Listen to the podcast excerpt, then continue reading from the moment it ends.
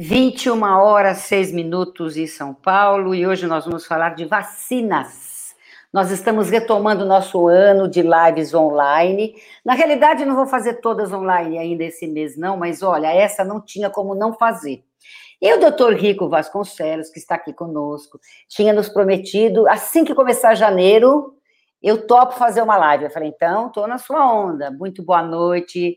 Vamos, posso tirar o doutor? Pode. boa noite, boa, Rodrigo. Boa noite, muito todo boa mundo. Boa noite. Olha, muito prazer em te receber. Um melhor ano para todos nós. Como é que foi sua passagem de ano?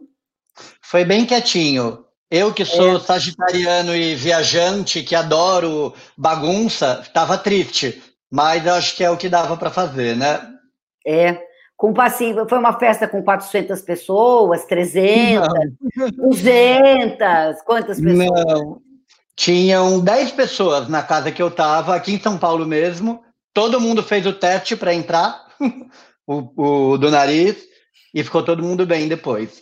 É, não, é inacreditável a quantidade de gente que se infectou no final do ano, né? É inacreditável. Eu já, sou, eu já soube de tantos casos que eu falo, gente, não é possível. Eu também fiquei bem quietinha, tinham sete pessoas aqui em casa, e estava todo mundo recolhido, então não fizemos o teste, porque todo mundo sabia que estava todo mundo em suas casas e aqui ficamos e também estamos bem, né? Então, né?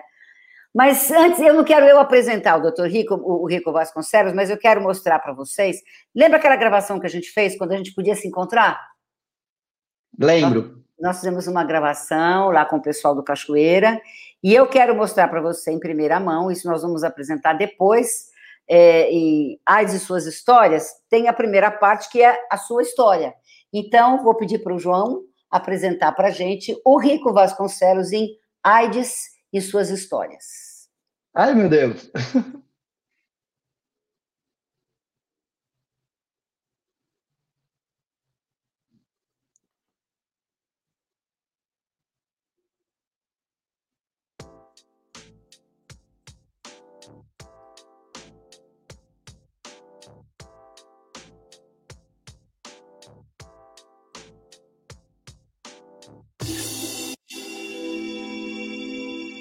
eu acho que, bem psicanaliticamente falando, a gente não, não escolhe as coisas por acaso, né?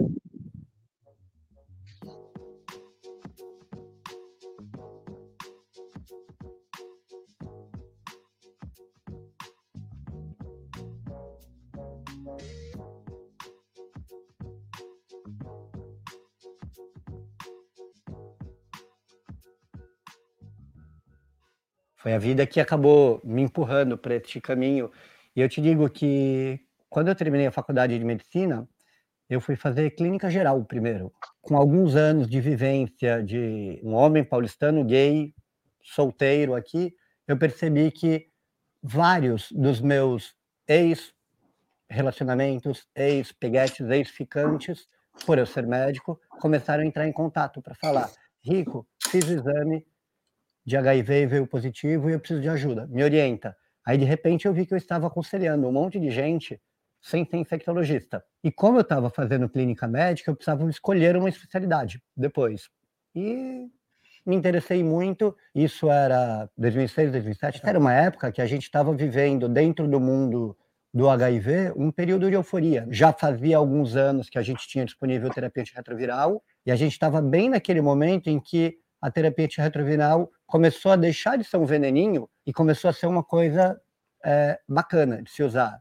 Eu gosto sempre de dizer que tratar HIV em 2019 é uma coisa que não é difícil, é fácil. O desafio de agora é a prevenção, conseguir fazer com que as pessoas parem de pegar HIV, não é mais o tratamento, e até me arrisco a dizer, talvez as pessoas que vivem com HIV me fuzilem, mas a urgência de agora não é a cura. A urgência de agora é diminuir o número de novos casos a cada ano que passa, a gente percebe que as opções dentro ali do cardápio de prevenção estão se multiplicando. Já chegou a PrEP comprimido diário aqui no Brasil, só que de maneira tímida. Se a gente tivesse fazendo uma implementação maciça da PrEP comprimido diário aqui no Brasil, como foi feito, por exemplo, na Austrália, talvez a gente estivesse sentindo essa euforia da prevenção de uma maneira um pouco mais quente. Por muito tempo, a prevenção do HIV se esgotou no use camisinha. descobrimos que a camisinha sozinha não vai dar conta da questão. A quantidade de pessoas que usa camisinha de um jeito não perfeito é enorme. Eu arrisco a dizer que é a maior parte da população que, em algum momento da sua vida, esteve vulnerável à infecção por HIV, sífilis ou outra IST.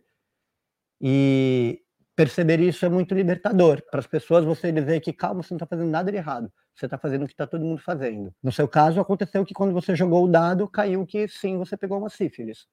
No outro, caiu o dado, o lado do sim, você se infectou com HIV. Mas não se sinta uma pessoa pior por causa disso. Porque cuidar da pessoa que já vive com HIV, a gente consegue fazer de maneira bastante satisfatória. Cuidar do estigma a que eles são submetidos, eu acho que a questão é um pouquinho mais estrutural, né? É, é, é, é conseguir falar de sexualidade, conseguir construir o conceito de é, infecção sexualmente transmissível de uma maneira um pouquinho diferente da que atualmente é construída. Tem gente que chega no consultório assim com a mão na cabeça falando: peguei sífilis. Meu rico, eu fico pensando, não quero contar isso para ninguém. O que, que eu estou fazendo da minha vida? Aí eu digo para ele: você está transando. E você está fazendo a mesma coisa que está todo mundo fazendo aqui em volta, está todo mundo transando. Primeira coisa, tira essa culpa da cabeça e pense assim: que bom que eu diagnostiquei essa sífilis. Pior seria se eu tivesse vivido com ela sem o diagnóstico, transmitindo para outras pessoas, porque quando você faz o diagnóstico, você trata e cura. Acabou. Se você conseguir reprogramar a ideia de sexualmente transmissível com uma educação bem feita, com uma discussão ampla, com uma discussão sincera, aberta sobre sexualidade, talvez você consiga reduzir o estigma sem precisar transplantar a medula óssea de ninguém. Eu falo que o difícil de viver com HIV, em 2019, na minha opinião, é a sorofobia que existe no mundo. Muitas vezes, o paciente mesmo é sorofóbico, que ele precisa aprender a lidar com a sua própria sorofobia, isso é um processo. Quando ele consegue superar isso, ele tem que aprender a lidar com a sorofobia que existe no mundo. Isso é um processo, cada pessoa vai encontrar um jeito. Tem gente panfletária que coloca no Facebook e começa, entra para uma ONG, começa a balançar a bandeira, e tem um jeito de, de lidar com a sorofobia do mundo, enfrentando.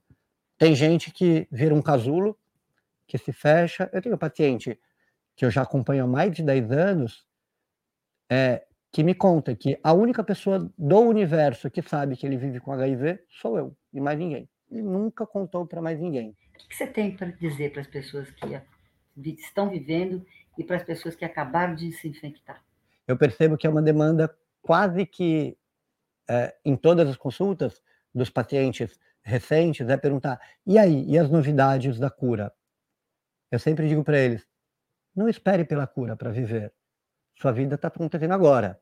Você consegue ter uma vida boa se você fizer o, o pacote de cuidado que a gente está propondo para você aqui. Então, para as pessoas que já vivem com HIV, acho que eu diria isso: viva agora.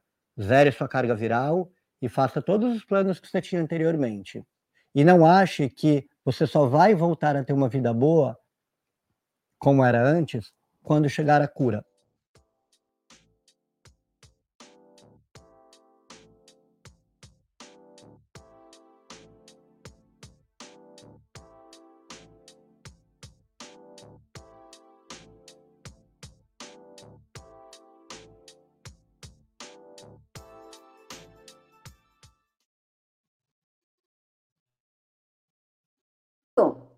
Você tá. Aí, voltou.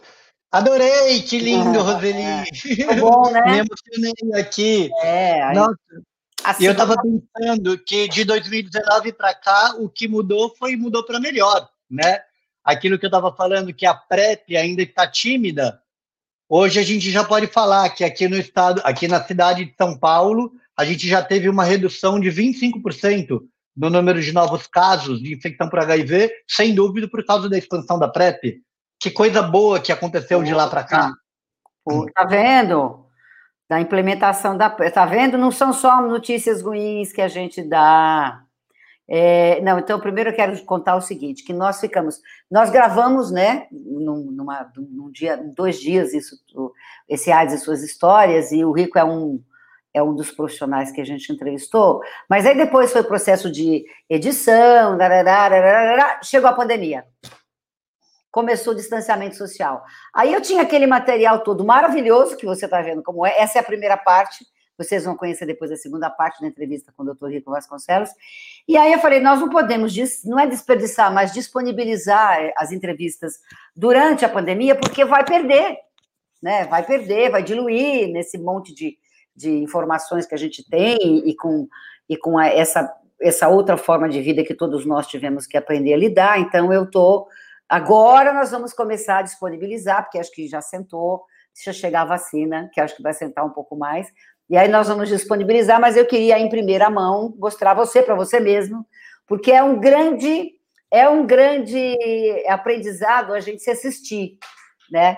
É um aprendizado interessante, porque a gente corrige a gente mesmo, né? Você tá, você tá com o cabelo mais curto, mas o seu brilho no olhar continua o mesmo, a sua facilidade em falar é a mesma. Você sabe que não é todo médico que faz assim, né, Rico? Uhum, sei é, bem. Como é que você aprendeu a falar assim? Já é uma boa pergunta. não sei.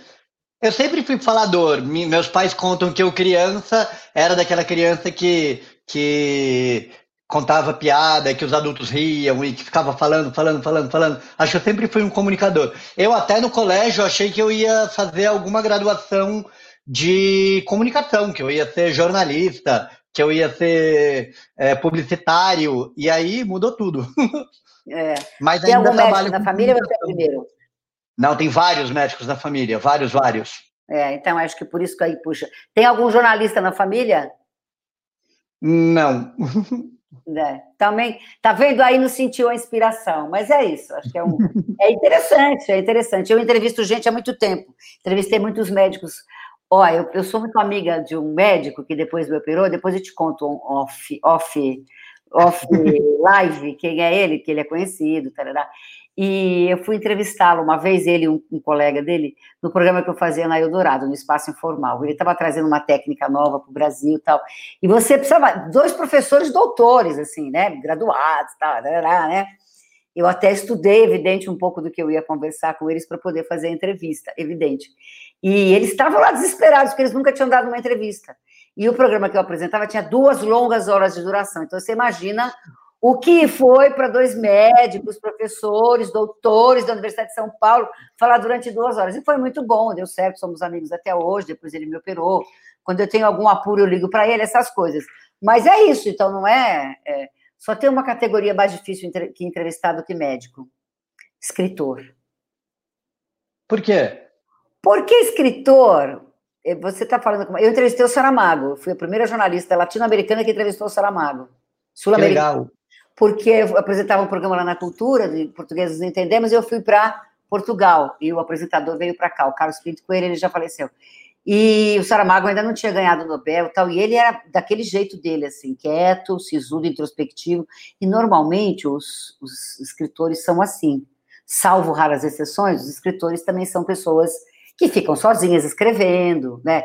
Como um médico fica sozinho estudando e tal. Então, né, são pessoas mais on, né? Inside, inside. Então, é mais para dentro. Então, mas o Rico é ótimo. Então, a entrevista dele foi ótima. Vocês viram a uhum. primeira parte e depois vocês vão assistir a segunda parte, vão é, conhecer os outros, as outras pessoas que nós é, trouxemos na nossa série, que neste mês de fevereiro e de março nós vamos disponibilizar, que é Guarde suas histórias, que está muito legal, muito legal. Antes da gente começar nosso bate-papo aqui sobre vacina em si, eu quero trazer a Jéssica Prego, porque a nossa agência vai começar, começou hoje uma série falando justamente sobre vacinas, e a Jéssica fez a primeira reportagem, e ela traz para nós um pouco desse universo das vacinas. Jéssica, muito boa noite, muito bem-vinda. Muito bom ano, melhor ano para todos nós, e ainda bem que foi e voltou bem, do, de Rio Verde. Porque, olha, ô menina que gosta de Rio Verde, viu, doutor Rico? Adora Rio Verde. É, eu vivo indo para Goiás para ver a minha família. Na verdade, eu, antes eu ia muito pouco, agora eu estou tentando ir com mais frequência. Passei o fim de ano lá. E a gente passa por esses perrengues, né? Tem que ir para aeroporto, a gente já fica meio ali na tensão, mas deu tudo certo. Estou aqui, estou viva. Graças então, a Deus. Acho que, acho que deu bom. Deu bom. Mas tomando todos os cuidados, já me consultei, inclusive, com o Rico, uma vez que eu tive uma suspeita aí.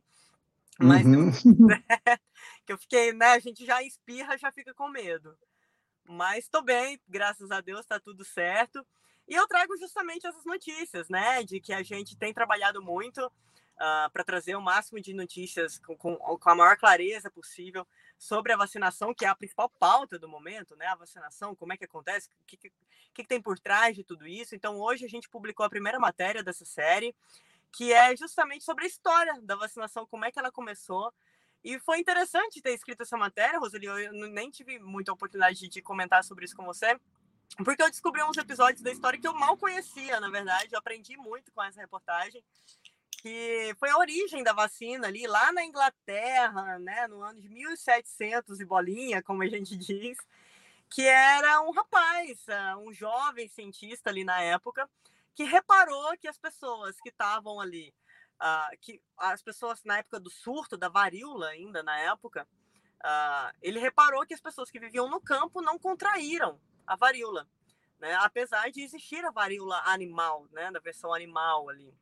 E aí ele pegou um pouco daquela da substância que existiam nos animais, até dos do, do pus mesmo que existia nos animais, e injetou em seres humanos. Ele viu que aquilo gerava ali uma certa proteção. Tanto é que o, o próprio nome vacina vem do nome científico que a varíola tinha nos animais, né? Que era, era varíola vacinae, alguma coisa assim um pouco misturada ali com o latim, mas é essa a origem, né? Ele descobriu através dos animais que havia ali uma, uma certa imunologia, né? Uma certa proteção para os seres humanos. E então foi bem interessante essa matéria já está no ar, tá? Tá no destaque da agência AIDS. E amanhã tem mais, na verdade, no decorrer da semana e da próxima, né? A gente vai publicar mais reportagens sobre esse tema, trazendo um pouco da história da, da vacina aqui para gente, né? Aqui no uh, no Brasil também, a história da vacina aqui no nosso contexto, trazendo mais informações para todo mundo, que é, que é muito importante, né? Até para trazer, eu acho que um pouco de esperança até, né, para todo mundo. A gente está tão preocupado, né, com tudo que está acontecendo e com... Ó, tô fazendo barulho aqui. Que com tudo que está acontecendo à nossa volta, então acho que a, a vacina hoje representa muita esperança para gente, né? E a história da guerra das vacinas, Jéssica? Essa Mas, parte, é, essa, essa parte é muito interessante. É muito interessante porque a gente vê hoje algumas pessoas questionando a vacina. Antes até do corona isso já era uma preocupação. E agora muita gente questiona, né? Eficácia, de onde vem, o que, que é, ah, não vou me vacinar. E a revolta da vacina representa justamente isso, que na verdade não é um problema de agora. A revolta da vacina foi um episódio que esse desejo por não ser vacinado acontece desde muito lá atrás, né? desde a época de Oswaldo Cruz, na verdade, que foi quando ele tentou impor à população brasileira que a vacina seria obrigatória. E a população resistiu, falou: olha, não, não vou me. Muita gente não queria se vacinar, o pessoal falando: não vou me vacinar, não tem que ser obrigatório. E o pessoal, de fato, saiu nas ruas para que não fosse obrigatória. Eles queriam ter o direito de não se vacinar. E, e foi aí que surgiu a revolta da vacina. Interessante, né? Que a gente pensa que é um movimento, às vezes, que é ah, agora, negacionista, que as pessoas às vezes não dão a importância, mas na verdade é um momento é, é histórico, né? E representa é, é, mais um dos momentos que a gente já viveu aí. Tá certo. Você você vai vacinar mais para frente só, não é, Jéssica? Tá Olha, vendo como é, tá vendo como é ruim ser jovem? ó, você sabe que talvez as muletas aqui, ó, tô com as muletas aqui, talvez elas me ajudem a vacinar primeiro. talvez é, as pessoas com deficiência estão um pouco na briga aí por conta da vulnerabilidade. Se você for pensar, por exemplo, eu que quando eu for subir uma escada, eu preciso me apoiar em corrimão, né? Às vezes eu preciso de ajuda de uma pessoa. Então, as pessoas com deficiência, dependendo do tipo de deficiência, elas precisam de ajuda, né, de contato, de cuidadores, de alguma outra estrutura que acabam tornando elas vulneráveis ao coronavírus. Então tá, tá rolando uma briga aí com as né, é, uma luta pelas pessoas com deficiência para tentar entrar nessa fila da vacinação aí também como prioridade. Mas por enquanto é só uma luta, né? Não, não, não é efetivo ainda. Vamos ver o que, que acontece. Se eu entrar na frente, eu entro. Claro. Jéssica, obrigada pela tua participação. Boa noite. Boa sorte na luta. É, é mais, uma, mais uma luta. Doutor Rico, tá aí. Acho que a primeira, primeira pergunta que eu quero fazer é essa, quer dizer, e esse como é que o que, que a gente tem de claro quando a gente fala nos critérios da vacinação? Né? O que, que existe de claro e de concreto é, em relação às pessoas e, e às questões de vulnerabilidade e as prioridades dentro das vulnerabilidades para vacinação? Tá. A pergunta é ótima, Roseli, mas eu infelizmente não vou conseguir te responder com todos os detalhes, simplesmente porque esses detalhes ainda não foram é, muito bem é, é, detalhe, não, explicados, é, delineados, quem serão as prioridades para vacinar. O que, é que a gente sabe? Que de todas as pessoas que se infectam com o coronavírus, a enorme maioria, 85% das pessoas, mais ou menos, vão conseguir tirar de letra. Vão ter alguns sintomas ou não, e alguns dias depois a pessoa vai estar recuperada, boa e vai estar de volta à sua vida. E tem uma menor parcela das pessoas, mais ou menos uns 15%, que vão ter alguns problemas um pouco mais sérios com essa Covid-19. Vão ser pessoas que vão precisar de algum tipo de, de suporte, por exemplo, oxigênio ou fisioterapia, ou até aqueles casos mais graves em que a pessoa vai acabar indo parar na UTI, que vai ter que alguém respire por, por ele, e são esses os casos que acabam é, tendo um risco maior de evoluir para óbito, né? Quando você pensa em priorização da vacinação contra a Covid, é, em geral as pessoas estão querendo dizer que quem tem mais chance de ir mal com esses 15% que tem mais chance de ir mal, devem ser os primeiros a serem vacinados. Então, a gente já sabe muito bem que pessoas mais idosas são pessoas que têm mais chance de ir mal com a Covid. Pessoas obesas têm mais chance de ir mal com a Covid. Pessoas com algumas doenças crônicas, não é qualquer doença crônica, por exemplo, diabetes, alguma pneumopatia, alguma doença pulmonar, alguma doença cardíaca, são pessoas que têm mais chance de ir mal. Essas, sem dúvida, estarão entre os grupos prioritários que serão vacinados. Agora, o resto de pessoas com doenças crônicas, seja uma deficiência motora, como a Jéssica acabou de falar, ou seja, por exemplo, uma infecção por HIV, a gente não tem isso muito claro. Porque lá no comecinho da pandemia, é, não sabíamos se viver com HIV era um fator que aumentava as chances de uma pessoa ir mal com a Covid. Se viver com HIV colocava essa pessoa naquele grupo de 15% que ia mal. O tempo passou, muitos estudos foram publicados sobre isso e a maioria deles acaba afirmando de que não, uma pessoa que vive com HIV, que está com a doença controladinha, com a carga viral indetectável, que tem uma imunidade boa e que não é obesa, não é diabética, não tem doença pulmonar, não tem doença cardíaca, essa é uma pessoa que vai ter uma evolução é, boa com a Covid. Existem alguns trabalhos que têm resultados diferentes e que acabam apontando que o HIV acabou sendo, sim, um fator de risco isolado para que a Covid evoluísse mal, só que isso não é um consenso entre especialistas.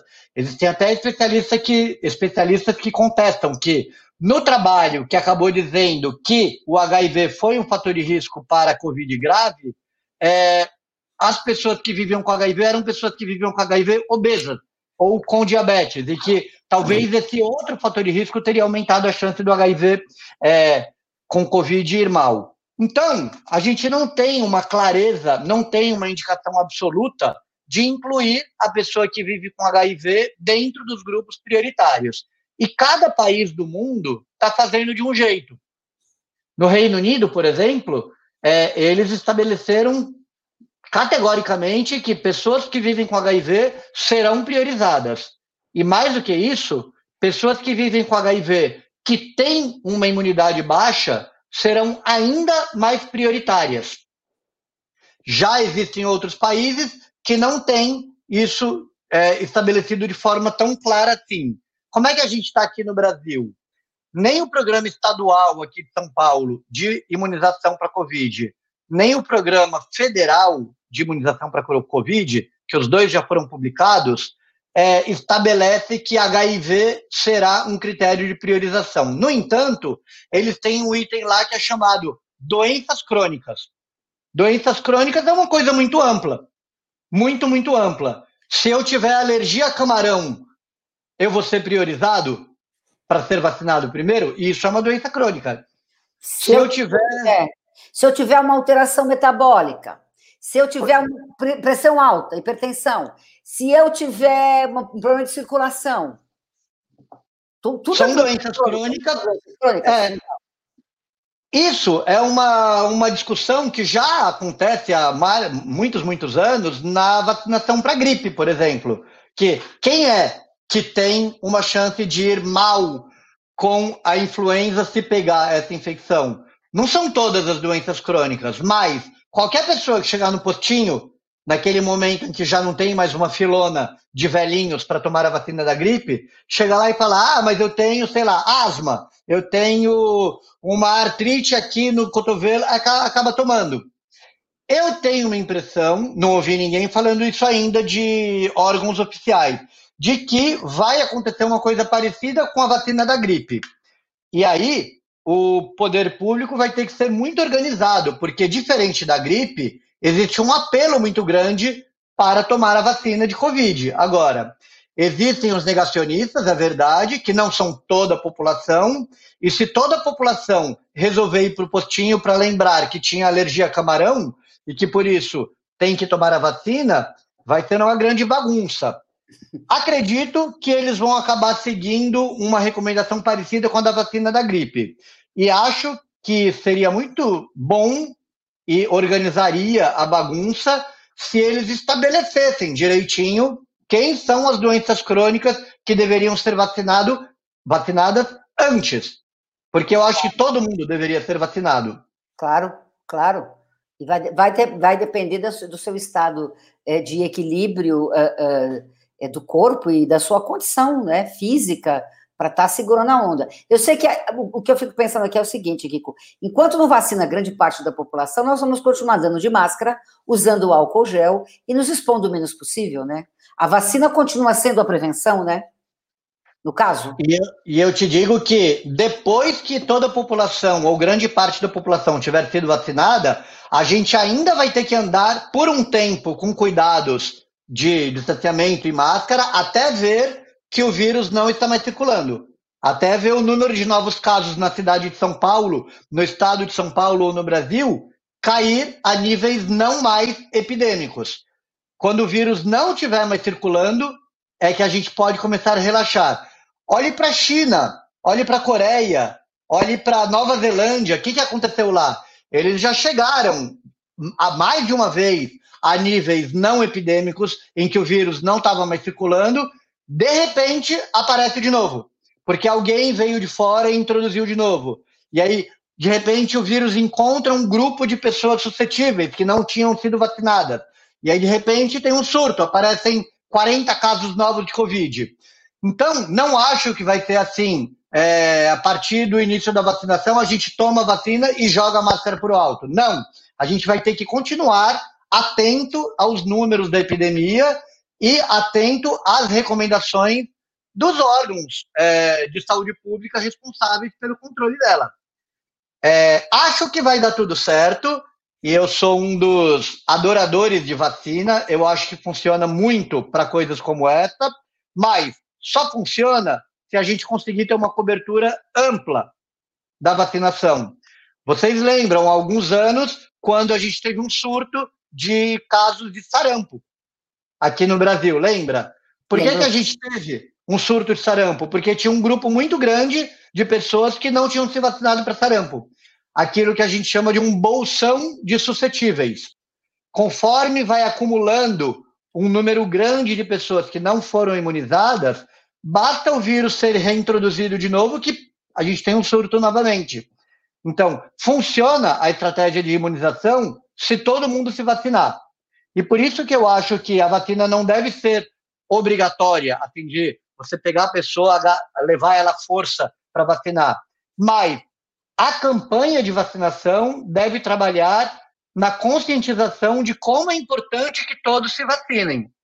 E não fazer o contrário, fazer uma campanha dizendo que quem não quiser não precisa se vacinar. A campanha tem que ser o oposto. Tem que ser é importante que todo mundo se vacine. Se vacine para a gente conseguir enfrentar e por aí. Entende o que eu estou falando? Sim. Os portais jornalísticos de hoje estão dizendo, doutor Rico, que a Anvisa deve decidir no domingo sobre o uso emergencial de vacinas e, e, ainda está cobrando documentos, é a notícia do dia hoje, né? Então, quero trazer duas perguntas de pessoas que estão aqui conosco. Américo, boa noite, bem-vindo. Bom ano, melhor ano para nós. O Américo Nunes quer saber o seguinte: o que, que significa um estudo de vacina em menos de um ano? Significa que a ciência se debruçou mais uh, ah, uh, ah, para ter essa resposta, ou significa que significa o quê? É, significa que é, é, houve um, um, empenho grande, e eu diria que um empenho também financeiro, porque teve muito dinheiro injetado nas pesquisas para que elas acontecessem. Veja a própria vacina do Butantan. A gente estava vivendo o ano de 2020, quando de repente aparece esse vírus aqui, e de um mês para o outro, o Butantan conseguiu quase 90 milhões de reais para desenvolver todo o ensaio clínico de fase 3 que a gente fez aqui. Imagina se a, a, a, o Butantan pedisse 90 milhões, quase 90 milhões de reais para sei lá, fazer alguma coisa. Eu ia falar, calma, para. Para que você quer isso? Qual a urgência disso? Qual a relevância disso? Então, houve um empenho de cientistas, pesquisadores, houve um empenho financeiro, houve um empenho de é, participantes interessados em entrar no estudo, havia um apelo muito grande, e eu lembro lá no, aqui no nosso centro da USP, que a gente trabalhou no, no estudo da vacina do Butantan, que estava chovendo paciente é, voluntário para participar da pesquisa. Todo mundo queria ajudar.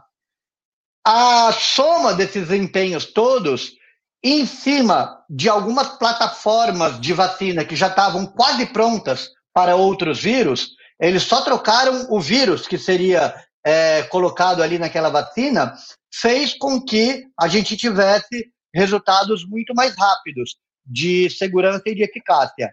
E também, Roseli, é, a gente trabalha no estudo de fase 3 de vacina da seguinte maneira: a gente pega um grupo de pessoas, metade delas é vacinada com a vacina que a gente está testando, e outra metade ou recebe placebo ou recebe uma outra vacina, que não tem nada a ver com Covid, que vai funcionar como se fosse o controle. Ao invés de dar soro fisiológico, a gente dá uma vacina é, contra meningite, por exemplo. E aí a gente solta essa galera no mundão e deixa eles vivendo sem saber quem recebeu cada uma da um, cada um dos componentes e depois de um tempo a gente olha quantos casos de covid aconteceram num grupo e no outro grupo. Quando você faz um ensaio clínico de fase 3 como esse, num momento de epidemia em que tem muita gente pegando é, Covid, essa diferença, se é que ele existe, entre a pessoa que tomou a vacina e a pessoa que tomou o placebo, ela se torna visível mais rapidamente. Por isso, inclusive, que a gente procura em ensaios clínicos de vacina aquelas pessoas que são as mais vulneráveis àquela doença que eu estou querendo proteger. Se eu estou incluindo no meu ensaio clínico de vacina profissionais da saúde que trabalham na unidade de Covid, eu rapidamente vou ver a diferença de número de casos entre quem recebeu a vacina e quem recebeu o placebo. Rapidamente, muito mais rápido do que se eu incluísse população geral. Por quê? Porque a chance de um profissional de saúde que trabalha dentro da unidade de Covid pegar Covid é muito maior, maior do, que a chance, claro. do que a chance de um padeiro pegar claro. Covid. Claro. Então, é, a gente consegue ter resultados mais rápidos dentro de um ano por causa dessa série de elementos: empenho, disposição de voluntários para participar, dinheiro, laboratórios que já tinham uma plataforma de pesquisa de vacina pronta para outro vírus, e a gente só trocou e colocou o coronavírus ali, e estar no meio de uma pandemia. Eu lembro quando a gente começou a recrutar pacientes para vacina do Butantan e aquele número de casos diários de Covid no Brasil estava caindo. Você lembra disso? Sim. A partir do final de agosto, o número de novos casos começou a cair no Brasil, fruto do isolamento que foi feito de março até agosto e aí eu lembro que eu fiquei meio desesperado, que eu falei, se o número de novos casos cair demais e a gente parar de ter uma epidemia circulando no Brasil, não vai dar para mostrar se a vacina protege ou não, porque a gente precisa de uma situação epidêmica para conseguir ter esse resultado rapidamente. E o que a gente viu foi que os casos aumentaram de novo e rapidamente apareceu ali, saltou aos olhos a diferença é, de casos entre a vacina e o placebo. Super detectável quer saber? Gostaria que você falasse um pouco, Rico, sobre a eficácia divulgada do Coronavac. Antes, o, Instituto Butantan disse que era 78%, agora nós estamos com 50,4%. O que, que significa essa diferença de números? A população pode ficar um pouco receosa sobre a eficácia da vacina em função da alteração desses números que têm sido divulgados. É fato isso? É, a pergunta é ótima, é super indetectável. Parabéns por colocar esse tema aqui. E ela é quentíssima, né? Porque ela é de hoje à tarde. E as pessoas precisam entender é, que existem vários é, elementos dentro de uma pesquisa de vacina de Covid que podem é, mudar de uma vacina para outra. Como, por exemplo, é, o que eu considero um caso incidente de Covid. Eu posso considerar que caso incidente de Covid é só quando a pessoa perde o olfato. Eu posso considerar que caso incidente de Covid é só quando o PCR vem positivo cada estudo de vacina, das diferentes vacinas de Covid que já foram divulgadas, utilizou um critério de caso incidente para Covid. O estudo do Butantan utilizou uma classificação que a OMS usa para é, graduar a gravidade da Covid. E a gente sabe que existem pessoas que pegam o coronavírus e não tem nada, Existem pessoas que pegam coronavírus e têm uma doença muito levezinha, uma gripezinha. Tem pessoas que têm uma gripezona e tem pessoas que morrem, que vão para a UTI e morrem.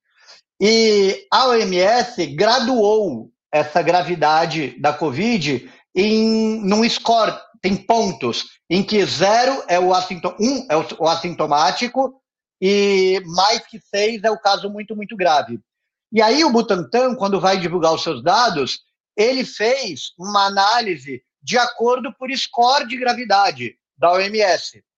Por isso que semana passada eles divulgaram 78% e agora eles divulgaram 50 e pouco por cento. São diferenças de proteção que a vacina teve em diferentes graus de gravidade dessa doença. E quando a gente considera casos muito leves ou mesmo assintomáticos, a proteção foi menor foi a de 50,4%. Quando você considera casos com um pouco mais de gravidade, em que a pessoa teve até que procurar algum tipo de atendimento, ou mesmo caso de internação e óbito, você tem também uma diferença grande entre quem tomou vacina e quem tomou placebo. O que, é que todo mundo precisa entender?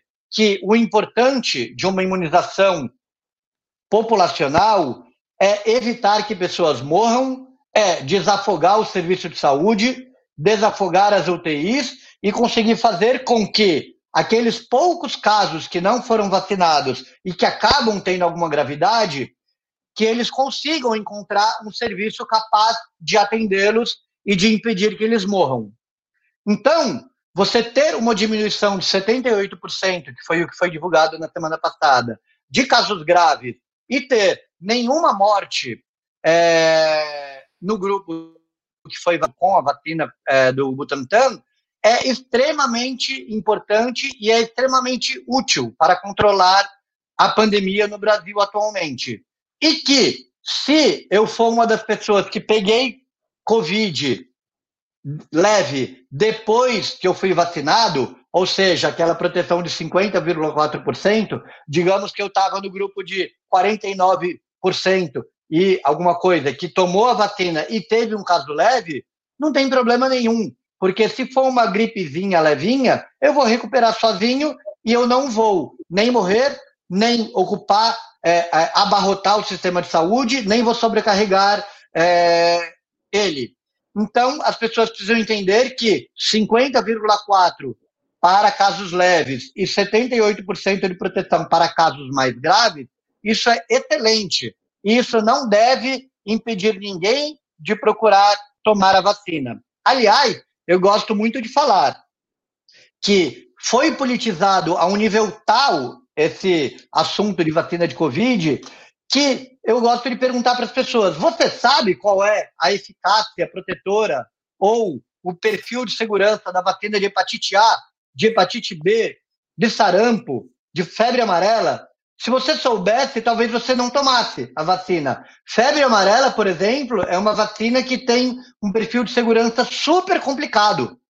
A pessoa pode desenvolver febre amarela e morrer de febre amarela a partir da vacinação, uma vez que é uma vacina de vírus vivo. Isso ninguém quis saber. Quando teve um surto de febre amarela, todo mundo foi dormir na porta do, do postinho, aqui em São Paulo, para tomar a vacina de febre amarela. E agora a gente está vendo as pessoas falando, não, mas eu estou preocupado com perfil de segurança e de eventos adversos, e só protegeu os 78% de internações, por isso não é uma vacina boa. Gente, para! E eu acho, Roseli, sinceramente, que a reação da população dessa forma vem muito da comunicação que está sendo feita sobre a vacina. Como, por exemplo, aquilo que eu acabei de dizer, de ao invés de in, é, divulgar a importância de a população inteira se vacinar, as pessoas estão querendo colocar na campanha de vacinação o direito de não se vacinar. Não é isso que tem que ter na campanha de vacinação. Não é Ninguém é vai, ter, vai ter. Não é essa questão. Essa tem questão. que ser colocado que 78% é muito bom, e que se você pegar a vacina e pegar e o Covid tiver um caso levinho, tiver tipo febre por dois dias depois de passar, tudo bem, isso não tem nenhum problema para sua saúde. Mas não é isso que estão falando.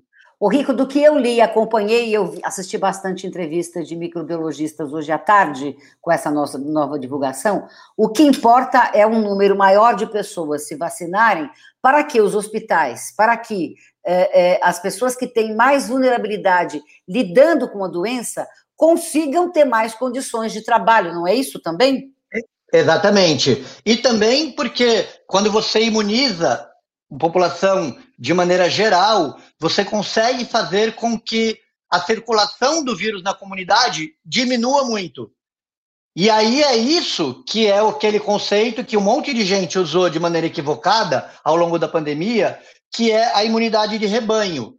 Imunidade, imunidade de rebanho é você vacina a maior porcentagem possível da sua população vulnerável, é que dessa maneira você vai diminuir a circulação do vírus e mesmo que tenha alguém ali no meio da comunidade que não foi vacinada, como por exemplo uma mulher que está grávida, nenhuma vacina testada até agora para Covid incluiu a população de mulheres grávidas. Então, num primeiro momento, a gente não vai recomendar que mulheres grávidas se vacinem.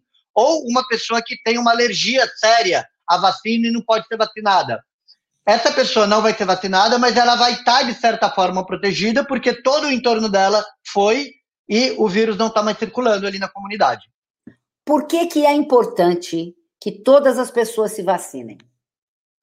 Para que essa redução, que não é de 100%, que é de 50% ou 78%, consiga fazer com que a circulação do vírus diminua o suficiente para que não haja mais a transmissão de forma epidêmica, que é, de forma bem técnica, aquele R0 que os epidemiologistas falam maior do que um. A gente tem que ter uma epidemia diminuindo no Brasil. Enquanto a epidemia estiver crescendo, está errado. E quando você vacina todo mundo, você consegue fazer com que a epidemia diminua. Não sei se ficou claro, ficou? Ficou claro. Nosso grande desafio nesse momento, quando a gente fala de Brasil, é não continuar com casos crescentes de infecção pela Covid-19. É isso? Isso. R0 que eu falei é um, um, um termo que a gente usa na epidemiologia que diz respeito ao seguinte: cada novo caso de Covid diagnosticado passou para quantas pessoas? Se o R0, no momento aqui no Brasil da epidemia, foi de 2, por exemplo, você tem uma epidemia que está crescendo muito rapidamente. Cada pessoa infectada passou para duas. Então, em alguns dias, você vai ter explodido o número de novos casos de Covid. Quando você tem um R0 menor do que 1, você tem uma epidemia que está desacelerando. Então, é isso que a gente quer fazer com a vacina, com a vacinação é, da população inteira. Você quer com que o número de novos casos não aumente, você quer que a epidemia desacelere. O ponteiro do velocímetro do crescimento da pandemia no Brasil, a gente quer que caia e diminua até que uma hora vai zerar e vai parar. Não vai ter nenhum caso novo, como aconteceu na China, como aconteceu na Coreia do Sul. Até que, de repente, o vírus é reintroduzido, como aconteceu com sarampo em 2017. Aí tem um monte de caso de novo, aí você vacina aquelas pessoas suscetíveis, e aí o R0 diminui você controla o surto. É isso que acontece com todas as doenças transmissíveis imunopreveníveis. Por que, que agora a gente está tendo toda essa discussão? Por causa da politização que foi é, espalhada sobre esse assunto vacina. Isso não está acontecendo nos outros países, e aqui no Brasil está. Claro, isso, isso atrapalha a vida da gente. Essa atrapalha. Essa semana a Agência AIDS trouxe uma reportagem que, na realidade, quem deu foi o jornal Globo, é com um pesquisador de Oxford, o Ricardo, que tem um, um sobrenome esquisitíssimo, Schegenberg, ele defendendo restrição de atividades não essenciais, ou seja, ele dizendo o seguinte, que o Brasil precisa entrar em lockdown, e a vacina está em um horizonte próximo, mas que ele, ele particularmente, ele faz uma série de considerações sobre isso, dizendo que o Brasil deveria entrar em lockdown para efetivamente a vacina chegar e nós conseguirmos controlar a epidemia. Aí eu lhe digo o seguinte, eu acabei de ler no UOL, aqui, que o, a Inglaterra, apesar de já ter começado a vacinação, está tendo novos casos. E aí? Ué, mas a, a, o Reino Unido, por mais que tenha sido o primeiro país do mundo a vacinar, a começar a vacinar pessoas no seu país, ele ainda não vacinou a população inteira, porque para operacionalizar a vacinação da população inteira de um país, dá trabalho, é difícil, leva tempo. E enquanto tiver pessoas suscetíveis, pessoas que não foram vacinadas ou que não já tinham pego Covid, o vírus vai continuar transmitindo, basta que ele encontre uma pessoa suscetível. E o que, que aconteceu no Reino Unido? Eles tiveram, a partir do meio de novembro, uma explosão do número de novos casos, que é, em parte, justificada pelas é, festas de Ano Novo, que as pessoas lá também se aglomeraram, algumas, e em parte é explicada por causa daquela mutação que foi identificada lá, que parece que tem uma capacidade de transmitir, ser transmitido de uma pessoa para outra maior. Então, o Reino Unido, de repente, estava saindo de um momento de estabilidade de novos casos, quando de repente faz isso, tchum, e sobe, e bate no teto o número de novos casos diagnosticados todos os dias. Por isso, eles correram, se anteciparam e começaram a vacinar e entraram no lockdown. Eles estão de novo no lockdown que pretende perdurar até fevereiro ou março. O maior de todos os lockdowns, nem sei que tem um plural dessa palavra, lockdowns que o Reino Unido já teve. Esse é o terceiro lockdown deles. Os dois primeiros foram mais curtos e agora eles estão planejando ficar até fevereiro ou março. Por quê? Até conseguirem ter vacinado todo mundo.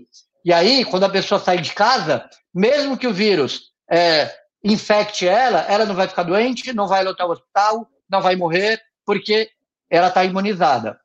Esse é, especialista que vocês entrevistaram, e eu li a matéria, ele fala uma coisa que é muito verdadeira. O Brasil também está num momento de explosão do número de novos casos, em parte justificada pelo relaxamento que a gente verificou, a gente viu, basta ligar o Instagram que você percebe que houve um relaxamento agora a partir do final do ano nas medidas de isolamento, máscara e etc.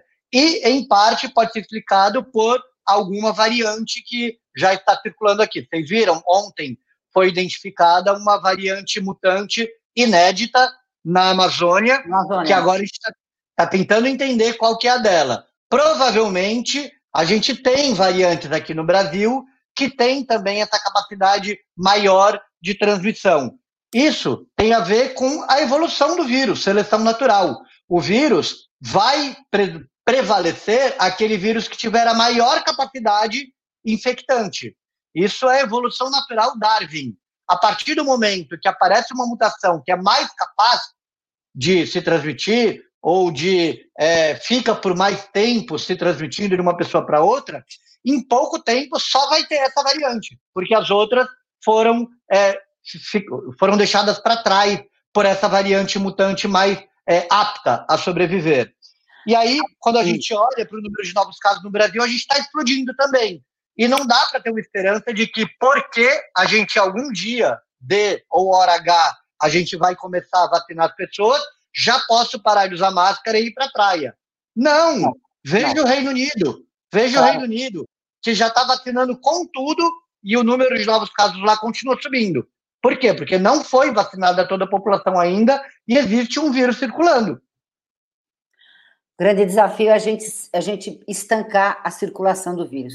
A Fefa Pérez, é, do Instituto Butantan, pergunta o seguinte: existem, existem efeitos colaterais é, adversos à vacina do Butantan? E a Maria Fuentes também nessa linha. Uma pessoa com alergia de benzetacil pode tomar vacina? Tem informações nesse sentido? Vamos lá. Primeiro, a Fefa Pérez, a pergunta é ótima, porque tudo que a gente quer com ensaio clínico de vacina são é encontrar duas respostas. A primeira delas é: a vacina é segura? Ela vai fazer mais bem do que mal ou ela vai fazer mais mal do que bem? eu posso encontrar uma vacina que é maravilhosa para proteger contra a Covid, que tem uma eficácia protetora de 100%, mas ela deixou todo mundo cego. Todo mundo que tomou a vacina ficou cego. Essa é uma vacina que não presta. Então, a segurança da vacina é uma das prioridades que devem ser respondidas com os ensaios clínicos. E a outra é a eficácia protetora. Já falamos até agora de eficácia, falando um pouco de segurança, de eventos adversos, isso já foi publicado, já tem a publicação em revista científica mostrando o perfil de segurança da Coronavac. E ela é tão segura quanto outras vacinas que utilizam a mesma técnica, que é a técnica de vírus inativado. Tão segura, por exemplo, quanto a vacina da gripe. Poucas pessoas têm reações adversas e quando tem, são reações adversas simples como, por exemplo, dor no lugar da aplicação, dor de cabeça, no máximo dura um, dois dias e depois passa. Não é por efeito colateral que uma pessoa tem que ficar preocupada, grilada, encanada com a vacinação, porque ela é uma vacina bastante segura. Agora, respondendo a outra pergunta da Maria Fuentes, sobre é, se pessoas que têm alergia a benzetacil podem tomar a vacina, Podem, porque uma coisa não tem nada a ver com a outra. A única coisa que existe em comum entre a benzetacil e uma vacina contra a Covid é a seringa e a agulha. O a benzetacil é um antibiótico, é um antibiótico que tradicionalmente tem algumas pessoas que têm alergia a essa classe de antibióticos, e a vacina da Coronavac é uma vacina com o Covid, com o coronavírus, inativado, com vírus morto ali dentro, que não é capaz de causar doença. Então, não tem nada a ver benzetacil com vacina. Pode tomar sim. Doutor Rico, as pessoas que já se infectaram também devem se vacinar e por quê? Sim, senhora Roseli. Por quê? Porque a gente já sabe, e já apareceram vários casos, que depois que uma pessoa é, produz alguma reação imune, produz alguma imunidade é, contra a Covid porque se infectou com o coronavírus, essa proteção ela é temporária. Ela vai durar um tempo. Algumas pessoas demoram mais tempo para ela cair, outras pessoas caem mais rápido, mas cai com o tempo. Isso é o que acontece, por exemplo, com a gripe. Quando eu pego gripe, eu faço uma reação imune que vai me proteger por algum tempo de uma outra gripe, só que com o tempo ela vai caindo, caindo, caindo, caindo, caindo, até que uma hora eu vou estar vulnerável de novo à gripe. Esse, inclusive, é um dos motivos pelo qual pessoas que têm indicação de tomar a vacina da gripe são vacinadas anualmente, porque um ano depois, mesmo que seja o mesmo vírus da gripe que esteja circulando, aquela imunidade que a pessoa fez já não está mais presente. É diferente, por exemplo, de catapora, que quando eu pego catapora, a enorme maioria das vezes, a imunidade que eu produzo com essa infecção vai durar a vida toda e eu vou estar protegido de outra catapora para sempre. Na Covid, a gente já sabe que existe uma queda da imunidade da pessoa com o tempo. Então, mesmo que a pessoa teve Covid, é recomendado que ela seja vacinada sim, para sempre jogar aquela proteção de imunidade lá para cima, para ela não ser reinfectada. Inclusive, no estudo da vacina do Butantan, ter Covid prévia não era um critério de exclusão para a pessoa entrar no estudo. Ela podia ter incluída, porque a gente quer, queria ver o que, que acontecia com a imunidade dela quando vacinada. O Américo Nunes traz uma outra questão para a gente aqui. Ele está dizendo o seguinte: que ele considera importante a fase 4. Por que não se fala sobre esta fase? É, qual fase 4? A qual fase 4 que ele está se referindo? Fase 4 de pesquisa clínica? Penso que sim, penso que sim, porque nós estamos falando da é, vacina e, da, e, da, e é. da evolução da vacina. O que, que é a fase 4? Se fala sim, mas é que isso não é notícia de jornal é, a fase 4 é a etapa que a gente chama de pós-marketing.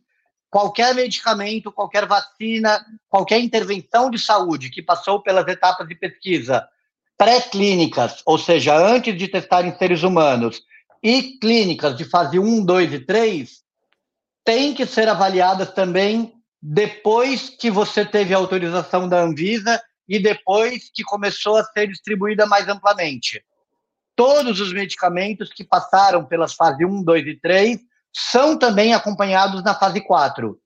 Até eu digo que existem alguns exemplos de medicamentos que na fase 4 são proibidas de serem utilizados, são proibidos de serem utilizados porque só quando você vacina um milhão de pessoas você descobre algum evento adverso raro e grave que não tinha aparecido ainda nas fases anteriores.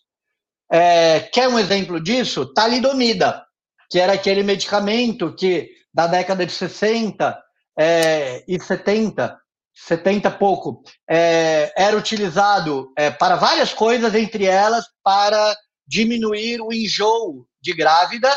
E nas etapas de fase 1, 2 e 3, a talidomida foi considerada segura. E quando todo mundo começou a usar a talidomida, apareceu um monte de problema relacionado a defeito é, de bebês que nasciam de mães que tinham tomado talidomida. E aí, na fase 4, a talidomida foi é, suspensa. E outros medicamentos, por exemplo, é, anti-inflamatórios, recentemente foram demonstrados que, na fase 4, quando você estava dando para um milhão de pessoas, eles mostraram que aumentavam a chance das pessoas terem algum infarto. E aí esses anti-inflamatórios foram tirados do comércio. Então, Américo, eu te digo que se fala sim, mas é, se fala menos do que nas fase 1, 2 e 3, porque o jornal não está em cima disso, mas existe todo uma, um comprometimento da empresa que conduziu as etapas anteriores a continuar é, fazendo esse rastreamento de eventos adversos depois que é autorizada é, a venda, o, a, o, marketing dessas vacinas. Então, acontece sim, fica tranquilo. O doutor Rico, eu estava lendo, estudando um pouquinho sobre o Programa Nacional de Imunização, e eu descobri que o Brasil tem 38 mil salas de vacinação em todo o território nacional. Se, se essa história da politização da vacina que a gente tem acompanhado ficar em segundo plano e, e, e o cuidado com as pessoas, que é o que mais importa nesse momento, é, for a tônica que todos os governantes deveriam ter, essa tônica for colocada em prática, E, se a vacina chegar, a Anvisa dá o ok para todas as quatro vacinas que estão sendo uh, uh, pedindo e sendo pedindo registro no Brasil, em quanto tempo a gente consegue vacinar a população brasileira? Olha, eu posso te dizer que, pensando na vacina da gripe, a gente consegue, dentro de um, dois meses, vacinar todas aquelas pessoas que têm critério para tomar a vacina da gripe, que é uma parcela da população. Então, acredito que dentro de um, dois, três meses, a gente vai ter vacinado todos os prioritários, aqueles que têm mais chance de ir mal é, caso peguem a Covid. A partir daí, a gente vai começar a vacinar o resto da população, que é a maior parte da população. Então, pensando que as pessoas vão querer se vacinar e pensando que o sistema público de saúde vai estar com vontade de vacinar essas pessoas e bem alinhadinho, bem é, organizado do ponto de vista de logística e treinamento das pessoas e campanha de comunicação, acredito que do ano a gente vai ter conseguido atingir a nossa meta de vacinar todo mundo. Eu acho que a Roseli caiu. Roseli, você está aqui entre nós ainda? Roseli caiu. Vamos esperar um pouquinho, gente, que ela já volta. Eu posso falar aqui para vocês que é, uma coisa importante que ninguém perguntou ainda e que eu acho importante falar é que uma vacina que consiga ser distribuída usando o mesmo trilho que já existe, como é o trilho da vacina da gripe, é uma vacina que terá uma é, facilidade maior de conseguir é, atingir uma cobertura ampla. Por exemplo, a vacina do Butantan utiliza o mesmo tipo de cuidado e armazenamento que a vacina da gripe.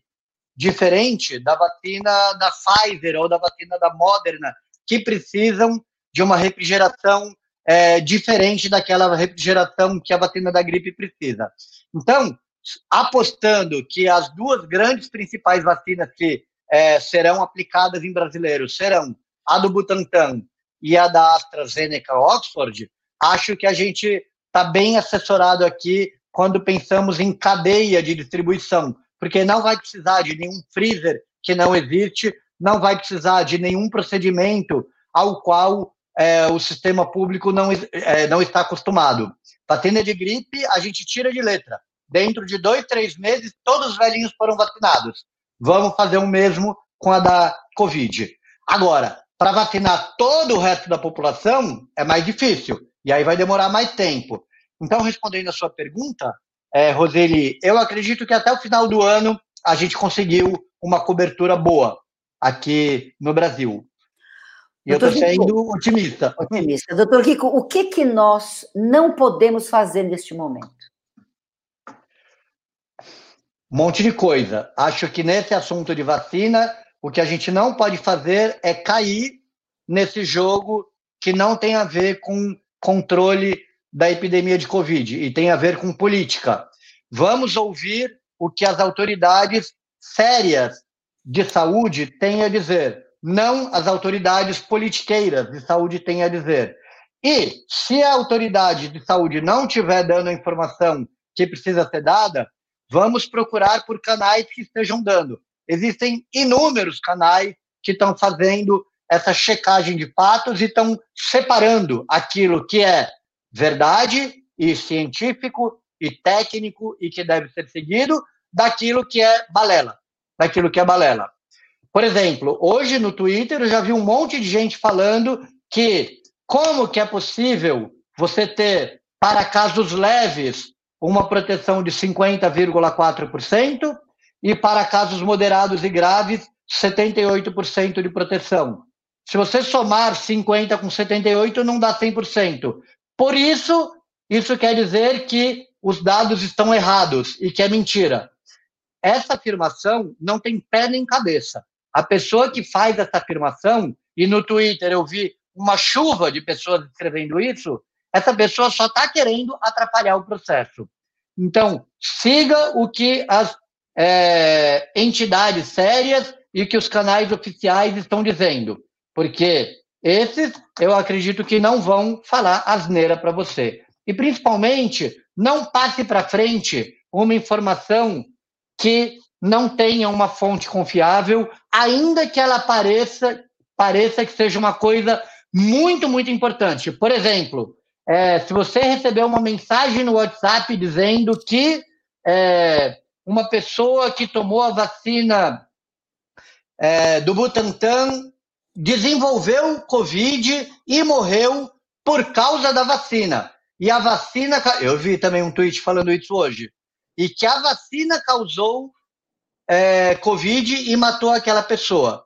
Bom, quando uma pessoa lê uma notícia como essa no WhatsApp, é uma notícia que impressiona. Fala, claro.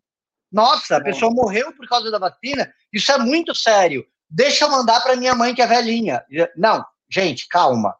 Principalmente quando é uma notícia muito exagerada, vai dar uma conferida se isso está nos grandes canais, se isso está lá na Anvisa sendo dito, está sendo dito pelo Ministério da Saúde, pela Secretaria da Saúde do seu estado, do seu município. Não vai passar para frente só porque parece que é uma coisa muito séria. Vai conferir, porque tem gente ganhando em cima dessa desinformação. Então, Sim. o que a gente não pode fazer agora é se desinformar. A gente precisa se informar corretamente. Doutor Rico, o senhor é um grande médico e os grandes médicos costumam dar boas receitas para nós que não somos médicos. Para a gente encerrar, qual é a receita que a sua pessoa dá para todos nós neste momento de Brasil, neste momento de mundo que a gente está vivendo? Qual é a tua receita? Minha receita é o seguinte, Roseli: a gente nunca teve no Brasil um momento em que a epidemia estava mais descontrolada agora. A gente demorou entre o primeiro caso em março até a gente ter mais que 40 mil novos casos por dia, a gente demorou cinco meses. Foi de março até julho, agosto. Aí depois teve uma queda no número de casos até novembro, e a partir de novembro, em menos de um mês, a gente já explodiu e já está já tá tendo mais do que 50 mil novos casos por dia. Eu lembro de muita gente, amigos, familiares, pacientes, que lá em abril estava trancado dentro de casa e lavando as compras e tomando banho quando chegava da rua e lavando o cachorro, porque o cachorro podia trazer Covid, num momento em que a gente tinha 4 mil novos casos diagnosticados todos os dias no Brasil. E agora que a gente está tendo 50, 60, 80 mil novos casos, teve um dia da semana passada que a gente teve 80 mil novos casos em um único dia. As pessoas estão achando que o pior já passou. Então a receita que eu dou é: o pior não passou, o pior ainda está por vir se a gente não fizer nada. É verdade que ver ali a vacina no horizonte, já aparecendo na esquina, faz com que aquele sentimento de eu não aguento mais, isso está chegando ao fim, se aflore. E a pessoa fala, ai, que bom que agora já tem a vacina e que a Anvisa vai liberar no domingo e que a gente vai começar a vacinar com a vacina do Butantan e da AstraZeneca. Em breve a gente vai voltar a viver a vida que a gente tinha antes da Covid. É verdade que dá vontade de pensar isso, mas entre a Anvisa liberar domingo a vacinação e a gente voltar para a vida que a gente tinha antes da Covid, ainda tem um tempinho no meio do caminho. E não vamos relaxar agora, não. Eu sei que está todo mundo no limite, todo mundo não aguenta mais, mas existem limites que não podem ser ultrapassados, que são limites éticos. Lembre-se que se você é jovem e que para você pegar Covid não vai trazer nada de mais sério, você pode equivocadamente passar esse vírus para uma pessoa que é mais velha, que tem alguma doença crônica, para quem não vai ser uma coisa tão levinha e que provavelmente essa pessoa pode morrer por causa dessa transmissão. Então, ainda é hora de evitar aglomeração, ainda é hora de lavar a mão, ainda é hora de usar máscara. E nunca esteve tão perto a vacinação. Então, não vamos desistir agora. A gente nunca teve um momento de epidemia tão descontrolada como a gente está tendo agora. Então, galera, segura mais um pouquinho. Receita do doutor Rico para nós. Não vamos relaxar neste momento, não. Rico Vasconcelos, muito obrigada pela sua participação, abrindo o nosso ano, que eu espero que seja um ano melhor de lives. Muito obrigada pela tua presença, pela sua participação, pela sua disponibilidade, pela sua generosidade, pelos seus ensinamentos, pelo seu, pelos seus conceitos e por você ser essa pessoa acessível, bonita, simpática e querida que você é. Um grande ano para você. Muito obrigada, viu? Obrigado, Roseli. Obrigado pelo convite. Quando você me fez o convite, eu falei, vamos, vamos, mas depois do meu recesso. E você cumpriu a promessa e eu também cumpro. Claro. É, sempre que precisar, me chame. Eu sei que ainda teremos mais algum tempinho de isolamento social, então live é a saída, por enquanto. Se precisar, me chame, estamos aqui. Obrigado pela oportunidade de falar com o pessoal aí. Imagina, obrigada a você. E nós vamos encerrar com uma charge maravilhosa que eu recebi de um amigo meu de Madrid, o Juan Blanco, que é engraçadíssima, porque eu acho que a gente tem que começar o ano com alegria. Olha que interessante. Bem-vindo 2021. Bem-vindo, bem-vinda vacina. Vem vacina, vem. Vem vacina, vem vacina. Muito obrigada, Rico. Bom ano, muito obrigada. Boa noite. Tchau, obrigada. tchau. Você também, Roseli. Beijo.